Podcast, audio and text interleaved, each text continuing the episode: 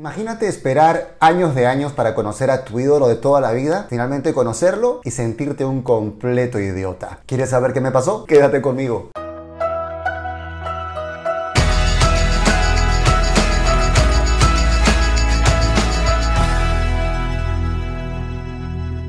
Hola, ¿qué tal? Mis queridos loquillos y loquillas de Revolución MLM, los saluda José Miguel Arbulú.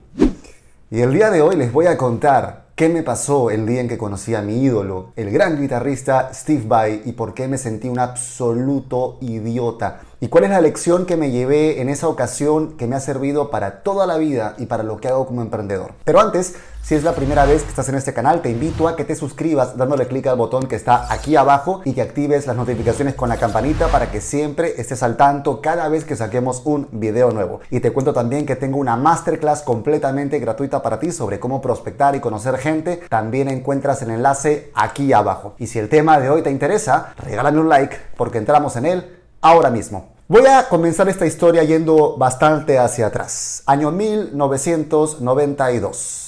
Yo tenía 13 años y decidí comenzar a tocar guitarra. Me metí a clases, sabes que siempre me llamó la atención el arte y la música en general. Y comencé con mis clases de guitarra eh, con un profesor. Y este profesor me habló de un guitarrista muy, muy chévere que se llama Steve Vai, uno de los más grandes guitarristas del mundo. Para mí el mejor. Sorry fans de Jimi Hendrix. Alguien a quien admiro muchísimo y que empecé a seguir a partir de ese momento. El caso es que empecé a seguir a Steve Vai y empezó a interesarme cada vez más su música. Pero conforme yo avanzaba tocando guitarra, conforme llevaba más clases y practicaba, comenzó a pasar algo. Y tal vez te preguntes qué diablos tiene que ver esto que José Miguel nos va a contar sobre Steve Vai con nuestro camino como emprendedores o como empresarios. Es que aquí viene el tema, la carnecita, de qué es lo que va a desarrollarse después. Conforme yo empezaba a tocar cada vez más guitarra, no podía evitar compararme con Steve Vai, con mi ídolo.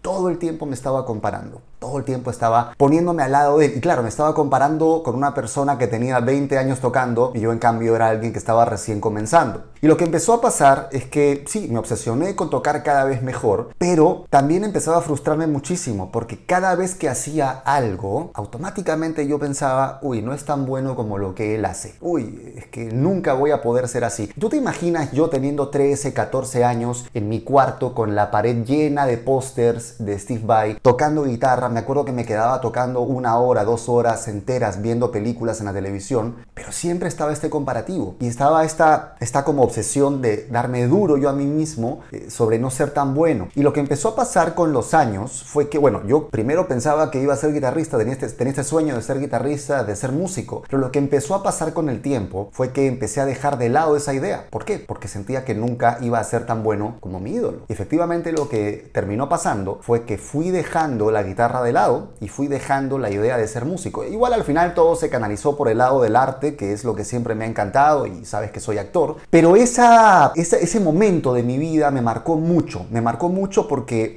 eh, Steve Vai para mí era un referente muy muy grande, no solo musical, sino también como persona, porque era un tipo eh, muy espiritual, con una vida bastante interesante, según lo que yo leía en aquella época en las revistas, porque te hablo pues del año 92, 93, 94, en que no había internet para poder saber más de los músicos que a uno le interesaban. ¿Cuál es el punto acá? Que por compararme demasiado, yo no estaba valorando quién era yo y eventualmente empecé a ser cada vez más estricto conmigo hasta que finalmente fui dejando de tocar. Tengo aquí una guitarra, pero no tocaba ya como antes. Y de repente pasó lo siguiente, año 2017. He contado en otro video lo que pasó con mi amigo Jano. Si no has visto ese video, te lo voy a dejar aquí. El punto es que yo estaba en México abriendo campo a mi sueño de crecer como actor y de repente me entero de que Steve Vai iba a tocar en México. Yo nunca lo había visto. A en mi país, Perú, él nunca había ido. Y bueno, para esto lo primero que supe fue que él iba a ir a Perú. Yo dije, oh, y justo va a ir a Perú cuando yo estoy en México. Y dije, no, no, espérate, espérate. ¿Y en México no va a estar? Y revisando el tour, vi que iba a estar en México. Entonces, ¿tú te imaginas lo que era para mí poder conocer a mi ídolo después de, no sé, desde el año 92 hasta el 2025 años? 25 años para poder ver en persona a, a mi referente musical y de crecimiento y todo el tema. Y resulta que además del concierto iba a haber un meet and greet, que son estos espacios en los que tú puedes conversar con, con el, artista, ¿no? Entonces dije, ni loco, me meto de cabeza, o sea, con todo lo pago, ¿no? Quiero que te imagines en, en esa situación y, y quiero que entiendas cómo esto se relaciona contigo en el sentido de que tú dices que quieres ser algo como emprendedor, como persona, lo que sea, y te empiezas a comparar, ¿no es cierto? Y tienes fortalezas que no quieres ver muchas veces porque estás comparándote justamente todo el tiempo con gente que te lleva mucha ventaja y que finalmente tiene un tipo de vida que no tiene nada que ver contigo. Y ahí estaba yo. Yo había dejado de tocar por compararme demasiado con esta persona y ahora tenía la posibilidad de conocerlo uno a uno después de 25 años. Es decir, el Dios que estaba en mi pared ahora iba a estar frente a mí. Primero en una conversación de 40 minutos en esta sesión de Meet and Greet y después en el concierto. Así que ahí estaba yo en México, eh, en el auditorio José Cuervo. Eh, nos hicieron pasar para este espacio eh, previo con Steve Vai y de repente aparece. Aparece, yo lo, veía venir y era toda, todos los recuerdos de cuando em, de cuando estaba pues en la, secundaria, ¿no? Y, tocaba guitarra y lo seguía y todo el asunto. Y de repente se sienta y lo saludo y estábamos todos ahí y podíamos hacerle preguntas. Y la primera pregunta que yo le hice fue, ¿cómo hacías tú para seguir adelante cuando había gente, incluso de tu mismo rubro, que no creía en ti? Y él se puso a pensar unos segundos y me dijo, mira, a mí me encantaría que mi música suene en la radio como Lady Gaga y ser seguramente súper popular. Pero resulta que cuando yo me pongo a componer, lo que me sale es completamente diferente. Pero ¿sabes qué pasa? Que yo soy la persona a la que más le gusta cómo toco. Y tengo la suerte de que a ti te gusta cómo toco. Y tengo la suerte de que a toda la gente que ha venido aquí le gusta cómo toco. Entonces, si yo me preocupara en tratar de gustarle a todos los demás y en cómo hacer para ser famoso, no sería yo. Pero si yo me enfoco en ser yo mismo, mi tribu aparece. Entonces deja de perseguir una pluma en el viento tratando de que los demás te aprueben y empieza a enfocarte en ser la mejor versión de ti mismo, en ser, en dar el mejor servicio que puedas siendo tú, según tu estilo, a tu manera. Hubo épocas en mi carrera, me decía él, en que yo traté de hacer cosas para ser más famoso o para llamar la atención y nunca funcionó. Algo no terminaba de, de prender. ¿Y sabes qué? Me dijo, yo además ni siquiera me considero el mejor. Creo que hay gente mejor que yo. Ese momento, para mí, fue de shock absoluto. Se me cayó la mandíbula hasta el suelo, lo miré y yo no podía creerlo. Y yo decía, la persona con la que yo me comparaba todo el tiempo y por la cual, por ese comparativo, yo dejé de tocar, me está diciendo que él no se considera el mejor. Y yo le dije, Steve, ¿me estás hablando en serio? Y me dijo, sí, claro. Yo creo que hay gente que es más talentosa que yo, con más facilidad que yo, con más fluidez que yo. Y sabes que no importa. Esto no se trata de ser mejor que quién y según qué, según quién. Se trata de que seas el mejor tú, según tú mismo.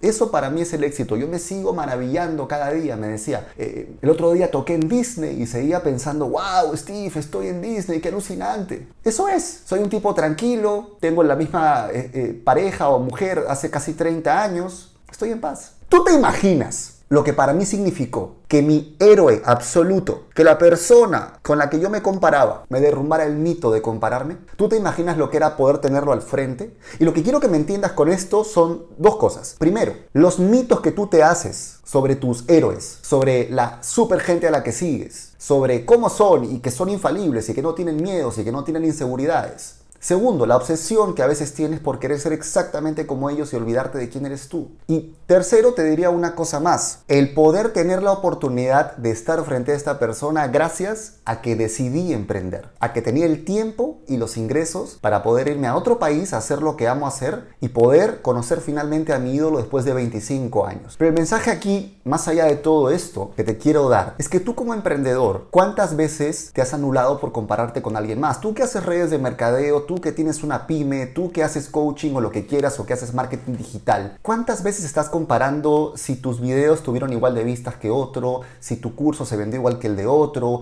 si el rango salió igual de rápido que el de alguien más, si tu cuenta de Instagram está creciendo como la de otro? Yo te digo una cosa, a partir de esa situación con Steve, nunca más mi sentido del éxito fue el mismo. Todo cambió y se volvió un hito en mi vida que me cambió el cómo entendía yo el ser emprendedor, el cómo entendía yo el ser empresario, el cómo cómo entendía yo el ser, actor, el ser actor, el ser persona. Y dejé de mirar a los costados, dejé de compararme y, incluso me di cuenta, cuando yo miraba alrededor a otros líderes en redes de mercadeo, que eran más eh, financieramente exitosos que yo, habían crecido más rápido sus equipos, habían hecho un rango más rápido que yo, yo decía, pero ¿es eso lo que yo quiero? O sea, yo me intercambiaría por alguno de ellos y me di cuenta de que no, me di cuenta de que yo no quería la vida de ninguno de ellos, me di cuenta de que ninguno tenía la calidad de vida que yo quería tener. El resultado económico es una cosa, pero tienes que saber para qué lo quieres. Y lo digo con todo respeto, no digo que sea mejor o peor, digo que simplemente entendí o terminé de entender, y esto tiene que ver justamente con ese video de Jano que les eh, recomendé y que espero que lo puedan ver, terminé de entender cómo realmente lo único que importa es que tú persigas lo que tú amas hacer. Porque si no, como Steve dijo, es como perseguir una pluma en el viento. Nunca vas a terminar. ¿Dónde acaba eso? Entonces,